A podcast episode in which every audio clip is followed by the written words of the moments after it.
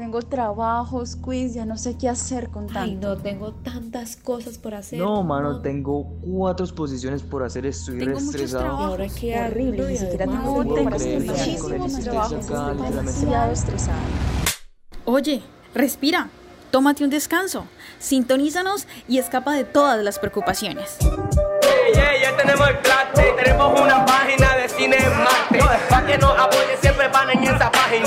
Yo sigo rapeando porque la vaina es. Hoy voy a improvisar, pongo el puntico y aparte. Esta vaina para va para cine mal. Oye, me patrón, welcome a mi país. Improvisando de ahora lo mejor.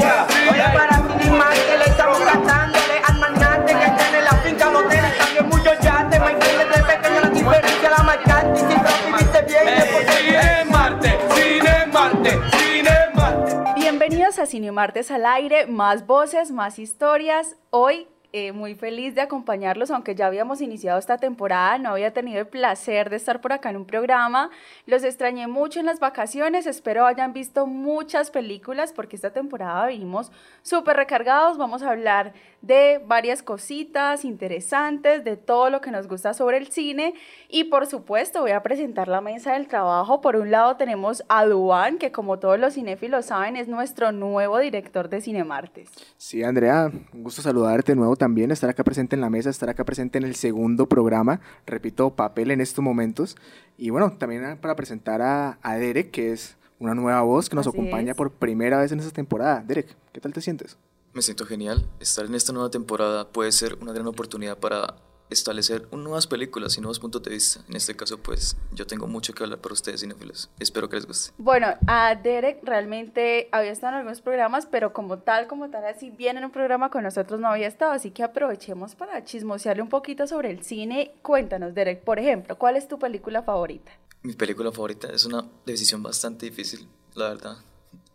Yo diría que está entre Casino Royale. Me gustan mucho las películas de James Bond.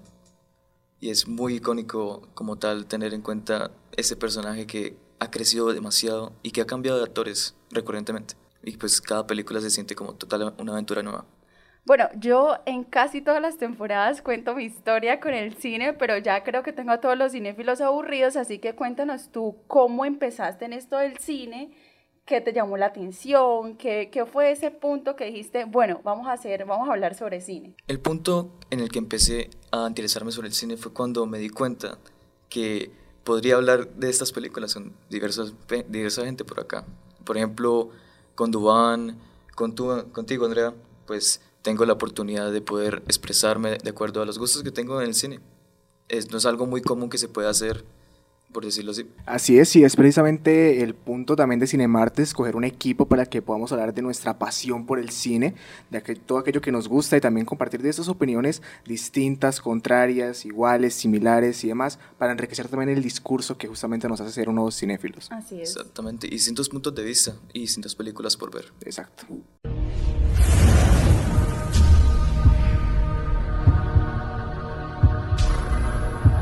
Comencemos con la banda del día. Bueno, para debutar mi entrada a Cinemartes voy a hablar de la banda del día y en este caso es una banda sonora muy icónica en The Batman. The Batman tiene una de de las canciones más reconocidas de pronto de Nirvana, Something in the Way. Es una muy buena rocola para que ustedes cinéfilos escuchen. Bueno, aparte, Derek, también hablar un poco de, de la película, ¿no? Porque ¿qué, qué papel ha tomado, digamos, ahorita esa canción, la película que está así como en su boom. ¿Qué nos puedes decir de eso? ¿Qué puedes interpretar, digamos, musicalmente de la película? Musicalmente pienso que The Batman es una película muy seria, basada en casos de detectives y casos bastante oscuros. En este caso, Nirvana puede ser alusivo a este tipo de em- ambientes como tal, dando la historia de Kurt Cobain. Es como una inspiración sobre cómo era esta persona. Era una persona seria, una persona que quería pues expresar ciertas cosas, ciertas cosas que por lo general no muchos artistas lo hacen. En este caso es una actitud menos extrovertida, más introvertida, más objetiva como tal. Bueno, entonces con ustedes, Something the Way.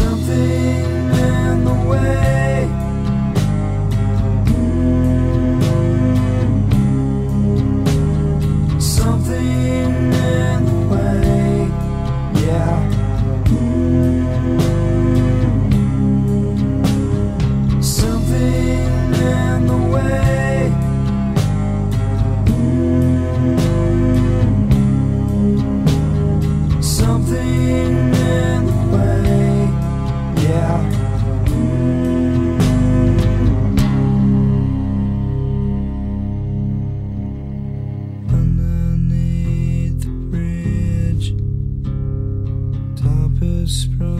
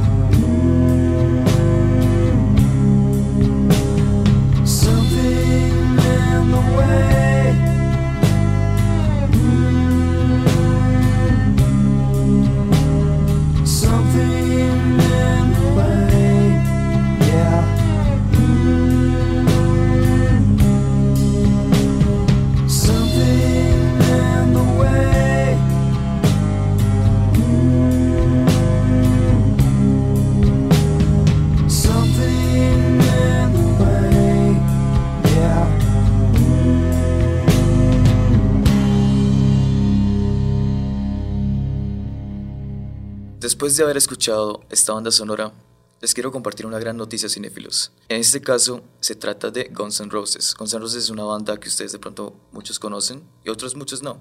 Pero les recomiendo de verdad que la escuchen, es buenísima. En este caso pueden escucharla en Thor 4 con Sweet Shallow Mind. Es una gran pieza eh, musical en, este, en esta película que está introduciendo Marvel. Y en este caso pues también un detalle extra sería hay un concierto en este 12 de octubre, si no estoy mal, para que estén atentos.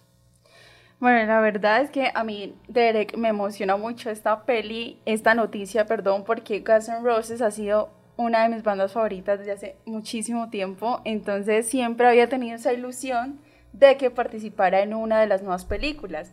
Y casi no, no o sea, la verdad no, no, me, no me esperaba que fuera tan, tan pronto y menos en una película tan taquillera como Thor. Estoy muy feliz, espero que si es confirmado que ese es Good Chill Mind, me parece una excelente opción, aunque obviamente hay otras como Welcome to the Jungle, o, Paradise City, o, Paradise City, o Patience, que quedarían muy bien en la, en la película, pero me encanta, siento que es una oportunidad que la banda se merecía hace mucho rato.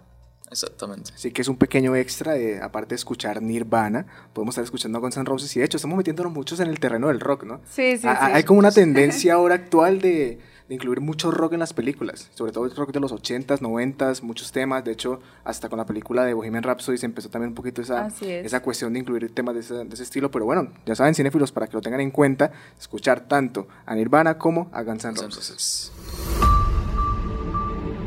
Aquí están las novedades del cine.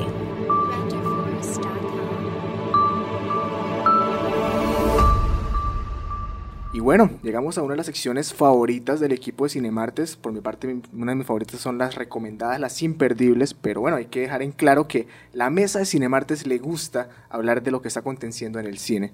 Y bien, como primera novedad, para este segundo capítulo de la temporada, estar fresquitos un poquito, analizar qué está pasando en el panorama, traigo un poco de cuota de cine colombiano. Resulta que hay una eh, fundación que se llama la Fundación de Patrimonio Fílmico Colombiano, que está cumpliendo 36 años. ¿sí? Y esta fundación, es la encargada de recolectar y restaurar todo el material audiovisual que se produzca en Colombia. Básicamente hacer un archivo completo de todas las películas que hayan, se hayan producido en Colombia para así tener un registro histórico del cine que es algo sumamente importante y lo han hecho desde 1986. Mira que en esa parte eh, me emociona mucho porque como los cinéfilos saben, después de, digamos, de estos dos años que hemos estado en pandemia, no habíamos tenido un festival internacional de cine presencial. Y esta vez que tuvimos la oportunidad de ir, el equipo de Cine Martes este año, vimos muchas piezas y, nos quedó esa pregunta, ¿qué va a pasar con estas películas? O sea, las vemos acá en el Festival Internacional de Cine, pero ¿qué va a pasar después?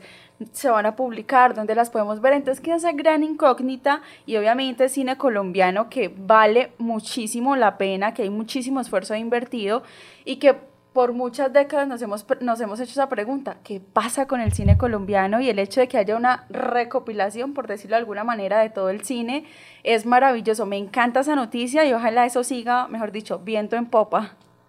Me encanta de verdad escuchar esta noticia porque puedo imaginarme de pronto películas como El Paseo, las seis películas del Paseo, pueden ser pues, eh, mostradas frente al público, sí, como son, es patrimonio cultural.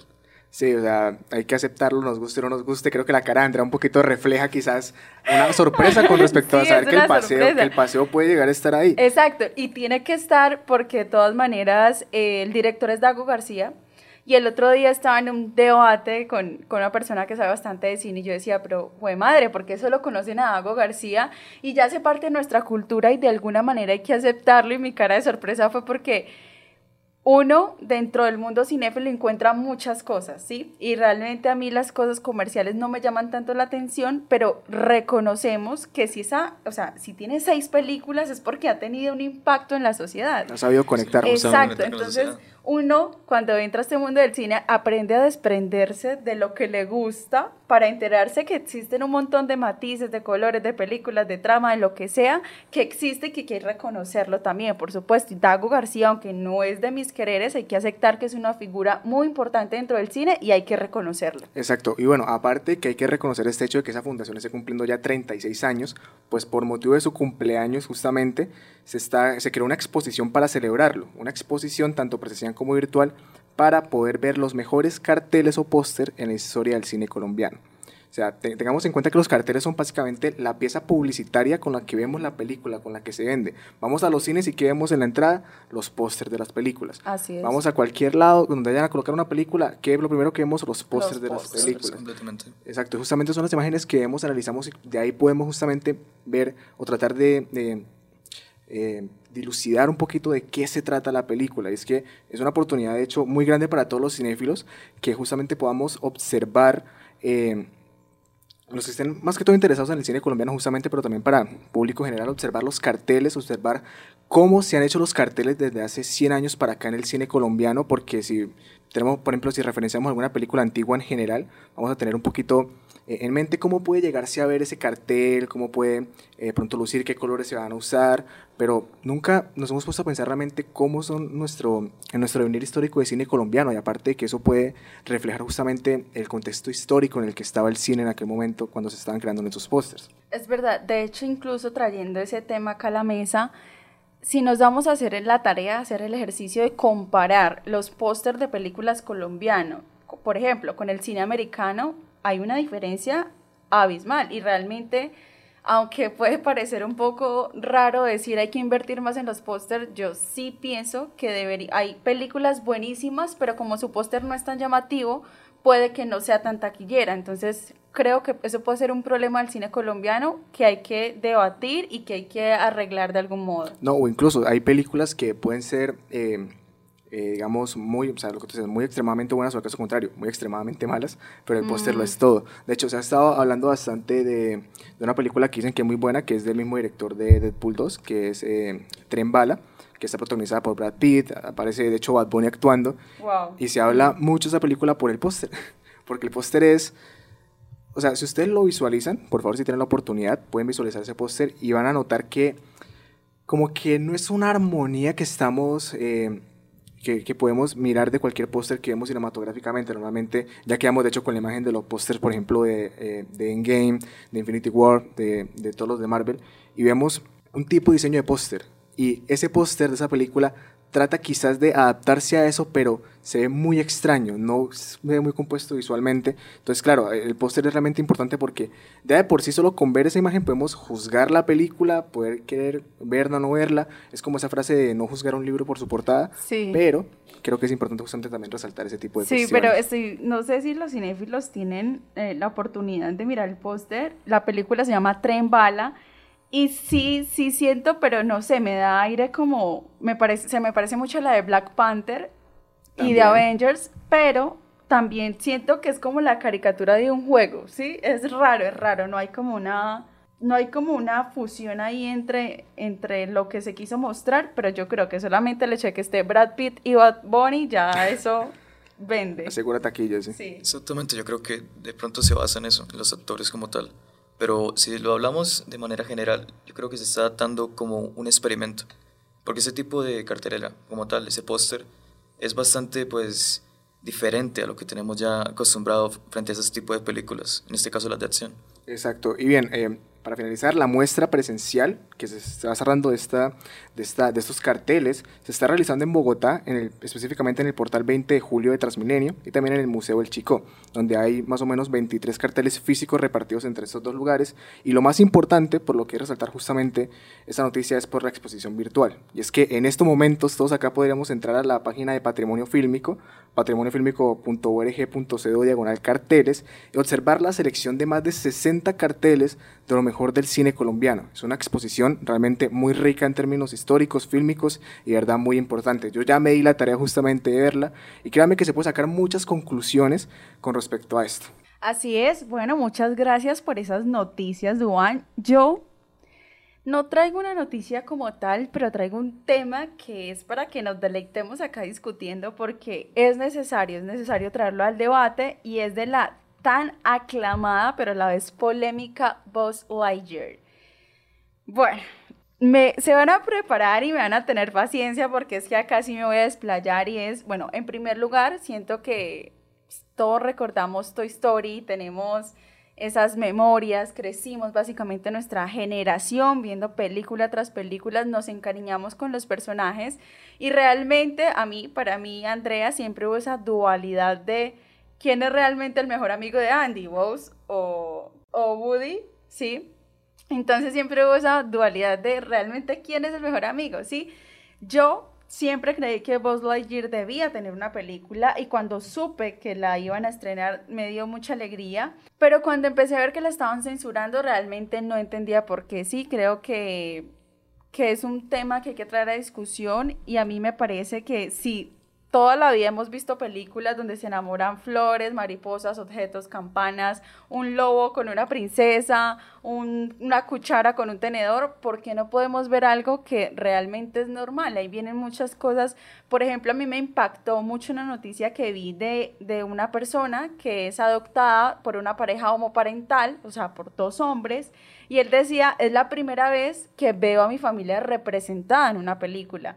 Yo creo que hay un punto interesante ahí y es justamente eh, el hecho social, lo que es lo más importante a resaltar, porque aparte de que justamente se estuvo censurando y demás esta película por diferentes cuestiones, eh, alegando una u otra cosa, ya sea eh, la escena del beso, pero hay un montón de motivos que por lo que está hablando, pero también hay algo interesante acá a resaltar, y es que, de hecho, con Derek lo comentábamos fuera de cámaras, es una de las pocas películas de Pixar que ha sido un fracaso realmente. Un fracaso completo, sí. De hecho, es algo curioso porque este tipo de polémicas se está notando mucho en, el cine actual. Es la inclusión. Pero yo creo, pues a mi opinión, que este tipo de inclusión es un poco forzada. Porque se puede entender que este tipo de polémica, pues, para muchas personas piensan de pronto que sus hijos que están viendo ese tipo de películas, o sea, Pixar como tal, tiene el estigma de que siempre va a ser para niños siempre va a ser para un público menor. En este caso, este tipo de ideas puede ser diferente frente a las familias que no son homoparentales. En este caso, el niño puede pensar de pronto que no puede, o sea, que, que debe normalizar ese tipo de cosas y que debe normalizar ese tipo de cosas, pero también, o sea, él va a pensar que eso es completamente, por decirlo así, como forzado. No. Siempre tiene que haber en una película cierta Yo pienso pareja. que el hecho de que se haya incluido en una película infantil, oigan, porque es que obviamente que hay millones de películas con escenas de besos entre hombres y mujeres, eh, pero no son para niños, ¿no? Exacto. Pero el hecho de que se haya incluido una película infantil, no lo siento forzado porque incluso creo que debió hacerse desde hace ya un tiempo y no, o sea, es que lo que yo creo realmente es que es algo completamente normal, porque, por ejemplo, nada más un ejemplo de, de esta sola saga de película es que en una de las, creo que fue Toy Story 2, que cuando salen los, los juguetes mutantes aparecen las piernas de una muñeca que están unidas por una caña de pescar. Esto es una referencia clara a la prostitución y no solamente esa escena, hay un montón de escenas dentro de Toy Story, no estoy hablando de otras películas infantiles, no, dentro de Toy Story hay escenas referentes a la prostitución, al proxenetismo, al alcoholismo, a ser malas personas, un montón de cosas y nunca eso los impactó tanto como un jodido beso de dos hombres o dos mujeres. Entonces, me parece que es una moralidad selectiva de pensar esto está bien, ah, pero esto sí no está bien porque es que entonces los valores, qué, ah, pero entonces emborracharse y si no afecta a tus valores.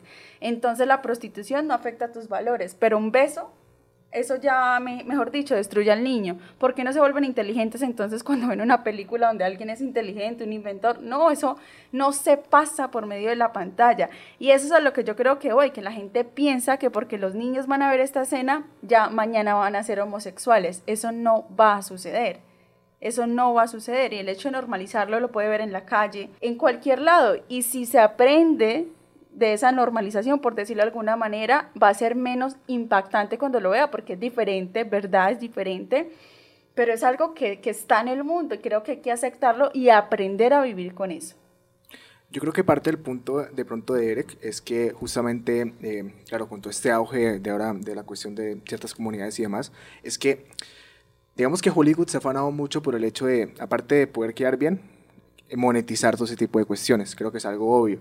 Obviamente el cine, el cine es un reflejo de lo que está, del cambio de la sociedad, eso es verdad. Pero quizás eh, se parte mucho de que la sociedad quizás tiene, o cierta parte de la sociedad más bien, tiene cierto rechazo a ese tipo de cuestiones porque lo ve más como una carrera por ver quién lo hace más rápido, para ver quién puede llamar la atención más rápido, para ver quién puede ser más taquillera, dependiendo de Entonces yo creo que quizás es el punto de Eric, pero exactamente lo que dice Andrea. También, no, no digamos que no debemos eh, demonizar o criticar una película por el hecho de que ahora esté teniendo o, o incluyendo ciertos aspectos, pero sí es verdad que si nos ponemos a pensar cualquier cambio pensemos en cualquier cambio en la historia con respecto a que haya eh, representado el cine. De hecho, podríamos decir exactamente, exactamente, lo mismo con respecto a las guerras, con respecto a cines bélicos, con respecto a ciertas cuestiones de que se afanan por el hecho de poder capitalizar todo aquello que obviamente va a llamar la atención y aparte, en la sociedad actual, eh, esa representación implica que más gente quiera verla, lo cual, por un lado, obviamente ayuda con respecto a que sea más taquillera, pero también implica que se represente ese tipo de personas y se haga mucho más visible justamente serán como un poquito la, la concordancia entre los dos puntos que estamos con, con, cuestionando acá. Pero mira que yo pienso que a veces lo bueno parece malo y lo malo parece bueno También y digamos verdad. bajo esa lógica, Completamente.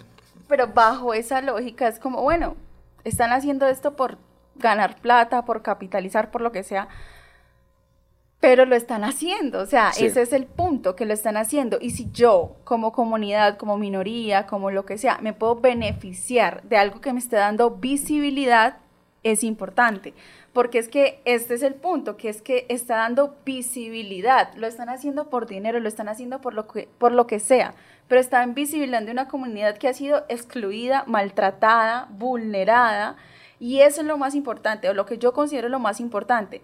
Por ejemplo, porque una, una película, por ejemplo, como Black Panther, nadie salió a decir se están aprovechando de los negros, nadie salió a decir eso. O cuando hicieron, por ejemplo, en Canton, ay, se están aprovechando de las, de las etnias colombianas, de su cultura, nadie salió a decir eso. Pero en este punto, como es algo tan controversial, entonces sí salen un montón de discusiones y un montón de externalidades que están siendo muy difíciles de controlar. Por ejemplo, en Corea, eh, sí, más, sobre todo en los países De Medio. orientales, sí, de Oriente Medio, dicen que violan las normas de contenido de los medios de comunicación. Y aunque uno entiende que los países están en todo su derecho de censura, bueno, por- sobre todo en esos países censuran a diestra y siniestra, ok, lo pueden hacer, pero de verdad que violan los contenidos de los medios de comunicación, no es una buena excusa porque hemos estado viendo esas escenas durante muchísimo tiempo en los medios con la diferencia en que ahora se está dando en una película animada, pero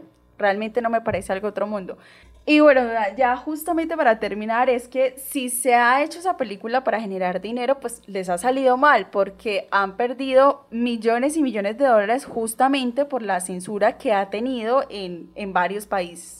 Efectivamente, y justamente también para eh, colocar el, el punto a este tema, es que, eh, es que el hecho de que sea, o sea, la, la controversia viene por el hecho de que sea una película considerada infantil. Ese es el principal eh, eje con respecto a esto, porque claro, lo que tú dices, Andrea, obviamente se han visto todo ese tipo de escenas en un montón de contextos distintos, pero claro, al tocar el tema infantil se... Pero también esto. en películas infantiles se ha visto, por ejemplo, Bambi, nada más Bambi. ¿Por qué Bambi está huérfano? Pero yo creo que Lo eso se- asesina un cazador a su madre y eso les pareció normal. Sí, claro, pero... Exacto, pero o sea, si lo podemos ver de cierta manera, es subjetivo. Es una crítica a qué? A las personas que son cazadoras. Sí, pero si lo vemos del estigma en el cual Bambi pierde a su mamá, ¿sí? Bambi se la arrebatan, pues obviamente podemos ver que esa parte es influenciable. Si lo- Salgámonos del estigma. Entonces, Dumbo. Cuando Dumbo pierde el control porque se toma, se emborracha, eso, o sea, eso, no les, eso les pareció normal. Y yo nunca vi que censuraran a Dumbo. Sí, o sea, yo creo que la cuestión principal de la controversia es que se trate de esa De- comunidad específicamente. o más sea, específicamente de una persona. Yo lo que siento específicamente es que el mundo sigue siendo muy homofóbico y ha normalizado cosas que no se pueden normalizar como la, el exceso de vicios, las drogas, la prostitución, pero cuando se trata de algo distinto como el amor, lo ven mal y de realmente la homofobia es una enfermedad que está matando. Sí, o sea, sinceramente, en cuanto a la película con respecto a esto, creo que está bien, realmente no hay ningún tipo de cuestión eh, o problema, pero quizás el punto es que hay cierto rechazo en la sociedad con respecto a que se está empezando a decir de que cualquier cosa, cualquier cosa que implique cualquier tipo de inclusión para cualquiera es por afán de capitalizar ciertas cuestiones. O sea, yo lo expresaba no en el sentido de decir, oigan, eso está mal, sino de decir, ok, hay una relación que obviamente plantea Andrea que ahí se estaría presentando un beneficio mutuo con respecto a poder hacer una película con respecto a que sea muy taquillera e incluir ciertas personas que nos pueden hacer que sea más taquillera. Eso es una relación justamente recíproca que va a implicar un, un beneficio mutuo tanto para aquellos que producen como para aquellos que visualizan. Claro, ahora se plantean cuestiones muy controversiales con respecto a esta comunidad, eh, si hablamos justamente del tema infantil, no, porque realmente la sociedad es la sociedad y hay que buscar justamente, ya sea por... Eh, en este caso por el tema de las artes, visibilizar ciertas eh, cuestiones, poder esto, hacer un poquito más de concienciación con respecto a esto, pero ciertamente es verdad de que eh, hay cierto rechazo a esta película, y si no hubiera cierto rechazo, no hubiera sido justamente un fracaso como lo fue. Y como plantea Andrea, si realmente la intención principal es capitalizar, en este caso le salió muy mal. mal. Inclusive, sí. Pero bueno, para, para terminar, un punto final. Yo creo que también se da muchas barreras culturales. En este caso, China ha tenido ciertas maneras de poder censurar películas que son muy obviamente pues, incluyentes. En este caso, Black Panther, eh, no mostraron a Chadwick, simplemente le cubrieron la cara con el traje. Eh, también, pues, Lightyear fue completamente sacada de la taquilla porque no les gustó ese tipo de, pues, de reacciones. ¿eh? Incluso en países como Rusia, justamente, y además que plantean justamente esa censura como una estrategia para decir, no, estos son los valores que manejamos y no puede caber nada más, cosa que realmente debería justamente empezar a cambiar con respecto a cómo está cambiando la sociedad. Exactamente, y pues me parece una buena idea que hayan hecho este experimento. Disney tiene que también pues establecer estos nuevos, estos nuevos tiempos en el cual se ven más y más familias que son pues homoparentales, en el cual pues es una buena representación frente a, a estos posibles esas posibles nuevas, nuevas generaciones, por decirlo así. Aunque la pregunta ahora es con esta pérdida millonaria, ¿qué va a pasar? Si se van a seguir haciendo ese tipo de películas, no sé, creo que es una discusión que va a perdurar ahí en el limbo. Y recuerden, cinéfilos, que ustedes también tienen su propio criterio, pueden justamente decidir. Acá hacemos un pequeño debate, justamente, ideas para cuestionarnos, para empezar a plantear ciertas situaciones.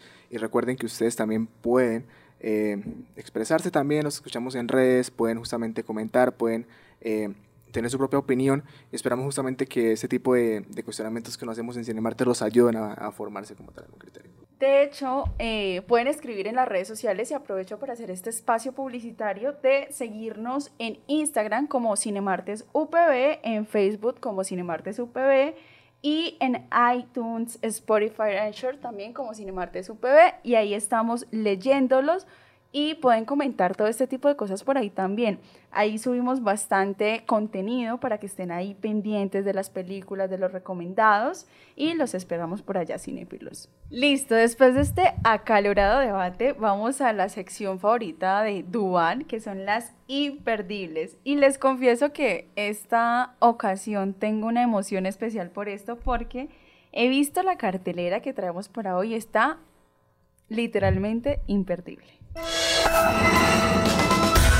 Y estas son las imperdibles.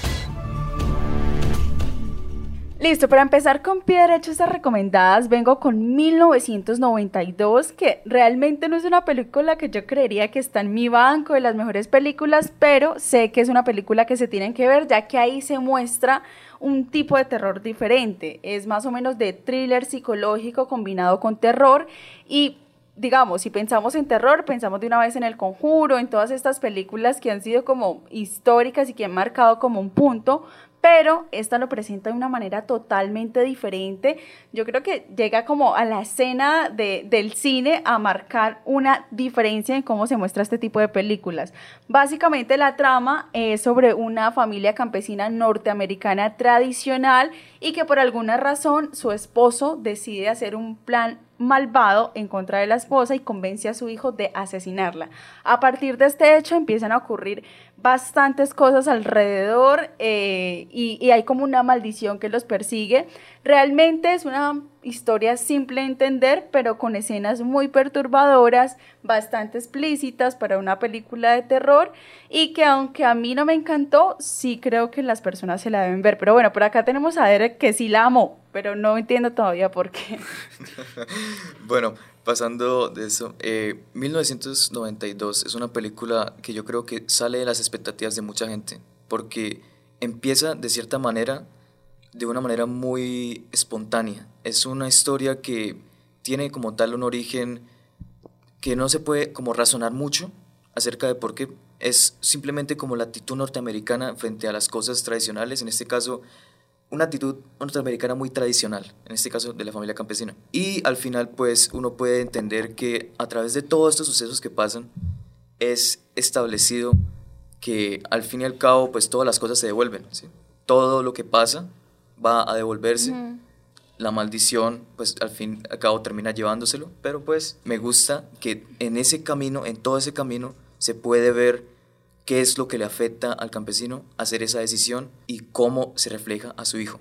Bueno, eso, eso sí creo que es algo que se debe resaltar de la película y es que si algo nos enseña es que al final todas las cosas malas que hacemos tienen una reacción en el mundo porque dentro de la película, no es por hacer spoiler, pero ellos hacen de todo para intentar deshacerse de esa maldición y no importa lo que hagan, si se arrepienten, si hacen millones de cosas, si se cambian de ciudad, los va a perseguir hasta el último día de sus vidas y esa es una gran enseñanza, digamos, en el mundo normal, que nada que, nada de lo que hacemos, o sea, todo lo que hacemos, perdón, tiene un efecto y hay que pensar en eso antes de, de actuar de ciertas maneras.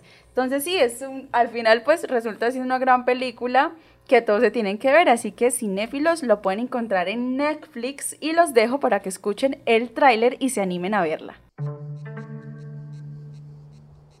En 1922, el orgullo de un hombre era la tierra de un hombre. Y también lo era su hijo.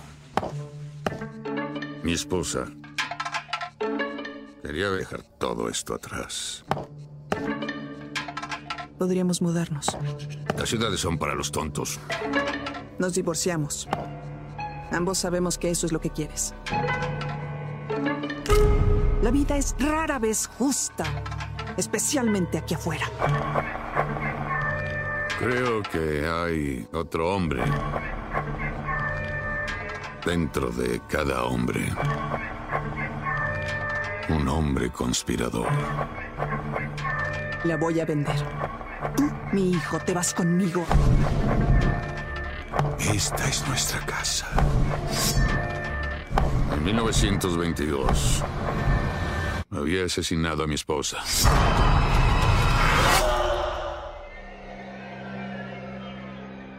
¿Quiere un vaso de limonada, sheriff? ¿Me dejarías echar un vistazo o no? Solo tomo una maleta. Una mujer debería estar loca para dejar su cuarto y su casa.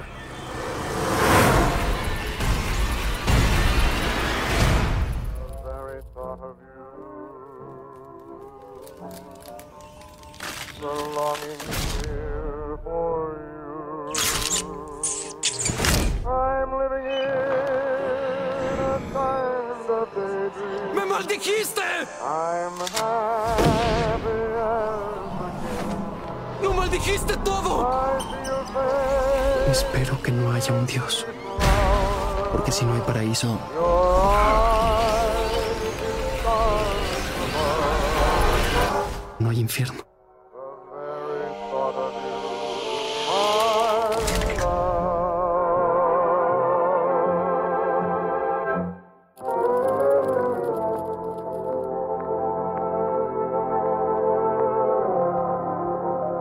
Bien, después de haber escuchado este tráiler, gracias Andrea por traernos justamente esta película que no la he visto, pero probablemente me la da gracias a la recomendación de ustedes dos.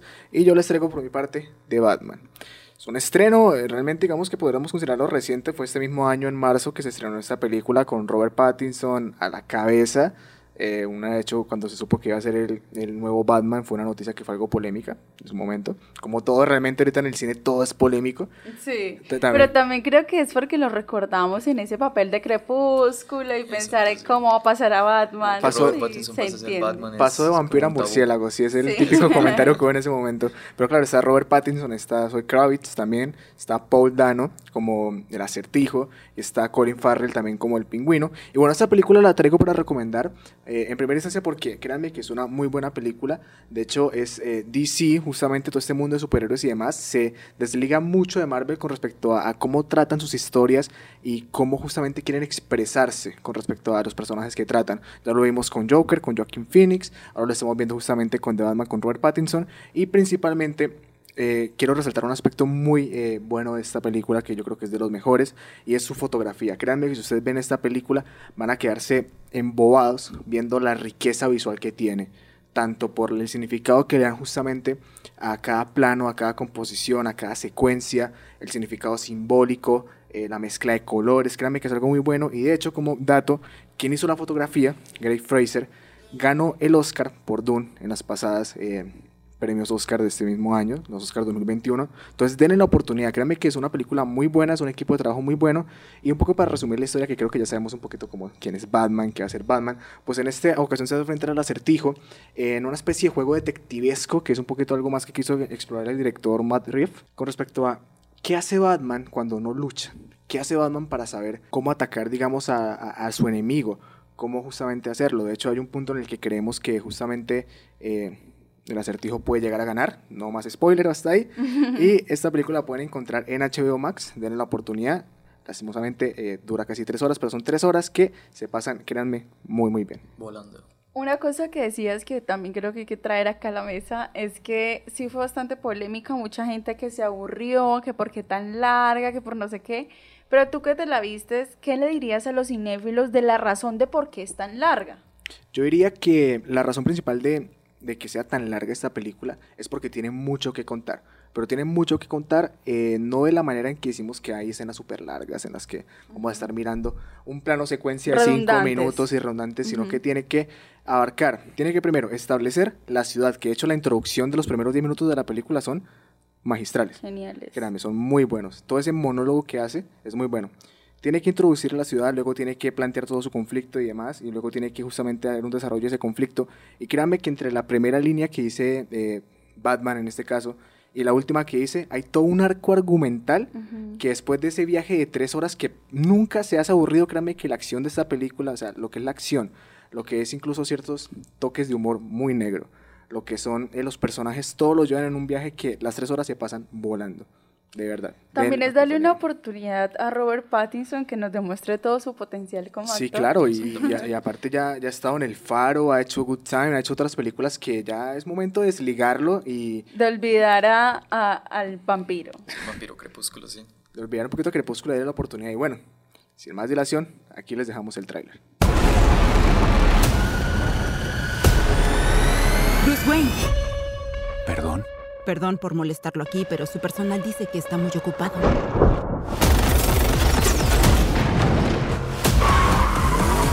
Podría ser más generoso con la ciudad. Su familia tiene un pasado filantrópico, pero que yo sepa, usted no hace nada.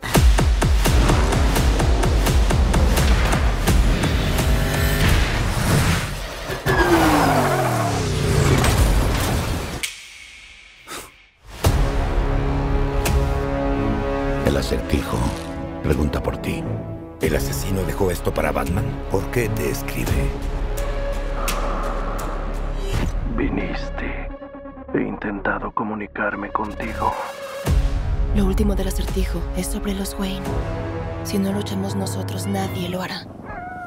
Tienes muchos gatos. Me obsesionan los gatos callejeros. El murciélago y la gata. Suena bien. ¿Una amiga nueva? No estoy seguro. Estoy aquí para desentrañar la verdad sobre esta cloaca que llamamos ciudad. ¿También eres parte de esto? ¡Vamos arriba! ¡No se mueva! ¿Cómo soy parte de esto? Ay, no eres tan listo como creí. Bruce Wayne. Todos estos años me mentiste, Alfred. Todos tenemos cicatrices, Bruce. Sigue siendo un Wayne. ¿Él está involucrado? No, no lo está. ¿Cómo lo sabes? ¡Es un justiciero! ¿Quién eres ahí abajo? ¿Qué ocultas? Selina, no malgastes tu vida. Descuida, cariño. Tengo siete.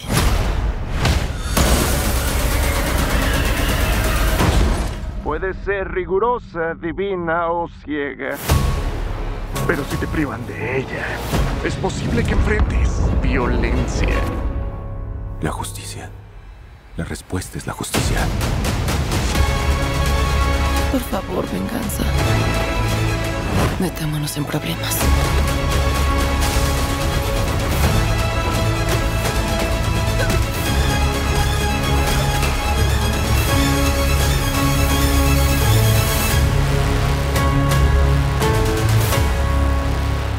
Bueno, cinéfilos, entonces para seguir con estas imperdibles les tengo The Blair Witch Project. The Blair Witch Project es una película bastante icónica, hecha en 1999 originalmente y ahorita pues se encuentra un remake en Netflix. Es increíble este remake y de verdad se las recomiendo. Para explicarles un poco de esta película les puedo decir que el ambiente como tal, la, la ambientación de la película y los colores que se usan y todos los personajes que están enfatizan mucho lo que es un light footage, lo que enfatiza mucho como una como simplemente una salida de amigos que se torna en un macabro y un perverso juego. En este caso es bastante inmersivo, ustedes pueden sentir la angustia de estas personas y cómo también se enfrentan a este ser desconocido que al fin y al cabo ellos no saben qué es. De hecho, es justamente icónica como, como mencionas, Derek, porque aparte de que hubo un momento en el que se creyó que era real, hubo cierto momento en el que dijeron, oigan, esto, cuidado, pilas acá. Aparte de eso, eh, al plantear justamente la grabación de cámara en mano y todo esto, marcó también un precedente, surgiendo paranormal, eh, actividad paranormal, surgiendo todo tipo de películas, todo tipo de referencias en videojuegos, o sea, se volvió parte de la cultura. Y de hecho, si pensamos en la bruja de Blair, quienes sepan, eh, quienes conozcan un poco, ya podemos recordar esa escena que era parte del póster donde simplemente se ve un poquito la nariz para arriba del personaje con un fondo todo completamente oscuro en un ambiente completamente tenebroso. Exacto, ese póster es icónico en el mundo de las películas y más de los thrillers. Y en este caso, pues, este tipo de ambiente que genera eh, va trascendiendo más y más y más lo que uno conoce de pronto como las películas que se hacen después, como Paranormal, o de pronto una no muy conocida, Rec. Y pues, de verdad, cinefilos se las recomiendo muchísimo, es buenísimo. Acá está el tráiler. ¿Qué es eso? El que subió este video dijo que era de una cinta que encontró en las colinas negras.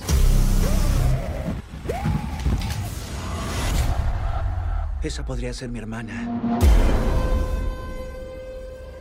¿De veras crees que tu hermana viva después de tantos años? Si hay una posibilidad de saber lo que le ocurrió, necesito investigar. La leyenda dice que hay una maldición en el bosque. ¿Creen en las historias de la bruja de Blair? Ay, Dios mío. Esto se me hace conocido. Hemos caminado en círculos. No puede ser. Están por todas partes. ¿Quién pudo hacer esto? ¡Tú lo hiciste! ¡Santo Dios!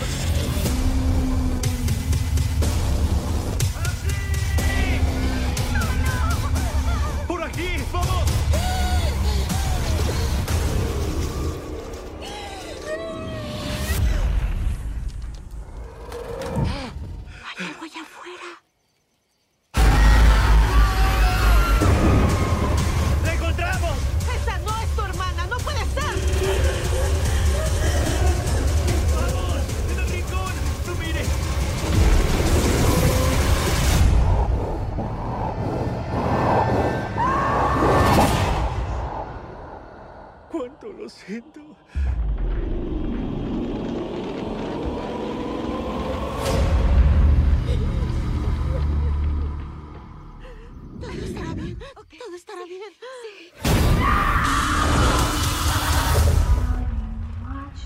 Y bueno, para cerrar con broche de oro la sección de imperdibles, tenemos una película que se ha recomendado mucho en Cinemartes. Ya estoy viendo a Andrea con cara de estar muy feliz por esta película y es La Estrategia del Caracol. Ya que yo traje un poquito esto, esta cuestión del cine colombiano, pues vamos a, a recomendar también cine colombiano. Y La Estrategia del Caracol es una película de, de 1993 de Sergio Cabrera que nos relata una historia que tiene mucho que ver con la dignidad y con el concepto de hogar qué es hogar, qué consideramos como hogar. Es uno de los grandes referentes justamente de cine colombiano. Andrea, te veo muy ansiosa por hablar. Te paso la palabra un poquitico para recomendar esta película a los cinéfilos. Es que realmente, si los cinéfilos acá antiguos recuerdan que eh, hubo una temporada donde se la dedicamos al cine colombiano y esta película, no imagínate, ya lleva más, creo que 30 años, un poco más de 30 años de su estreno y siempre, siempre que la ves, una representación de la actualidad de Colombia. Es muy paradójico que una película de hace más de 30 años siga representándonos como sociedad, pero pues es lo que hay, ¿sí? No es que hayamos avanzado mucho. Entonces, Ojalá uno espera que haya un punto en que ya no nos represente ese tipo de películas, pero la película por sí sola es una obra magistral. A mí me encanta es porque además de esa referencia que tú dices de hogar, es un claro ejemplo de cómo funciona la política colombiana y de todos sus matices. A mí me encanta, digamos, la autenticidad de los personajes porque realmente eh, se nota, digamos, se notan bajo el contexto colombiano que son una familia colombiana, que son vecinos colombianos y me encanta como también ese trabajo eh, unificado que tienen ellos para poder lograr lo que quieren lograr. Como siempre se los digo, es una película que sí o sí se tienen que ver. Exacto, sí o sí. sí o sí, o sea, es que no hay, no, hay otra opción. No hay otra opción, hay que vérsela para entender muchas cosas de, de nosotros como sociedad. Y nada, sacarle lo mejor a la película, porque aunque es viejita, uno entiende que, digamos, los elementos gráficos no están así como tan digamos, full como las películas eh, modernas, pero definitivamente la historia, el desenlace, los personajes hacen que la película sea muy rica, muy rica en cuanto a contexto e historia colombiana. Sí, creo que ya no hay nada más que agregar justamente a todo lo que dijo Andrea. Y en esa película, curiosamente, la pueden encontrar gratis en YouTube. ¿eh? Así que, por favor, véansela. Se pueden estar en su celular tranquilamente, sin pagar Netflix, sin pagar nada. Ver la estrategia de Caracol y pasar un muy buen rato. Y aquí les dejo el tráiler. Madre mía que estás en los cielos, envía consuelo a mi corazón.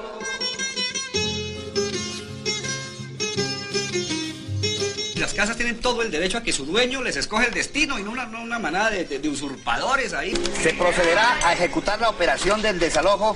Don Jacinto Barburen tiene aquí un plan, yo creo debemos considerar. Los planes y las ideas se defienden con la vida.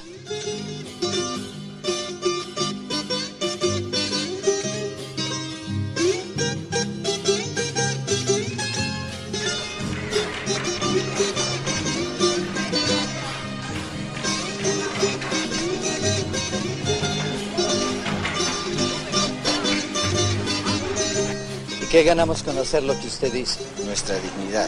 Su estrategia no tiene antecedentes, Jacinto. Eso es precisamente lo que más me gusta.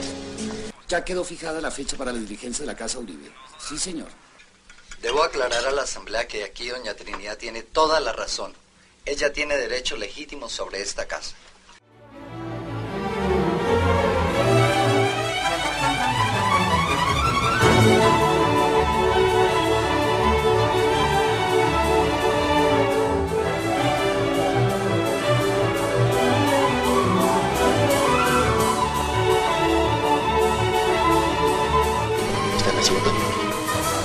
Unas mejor.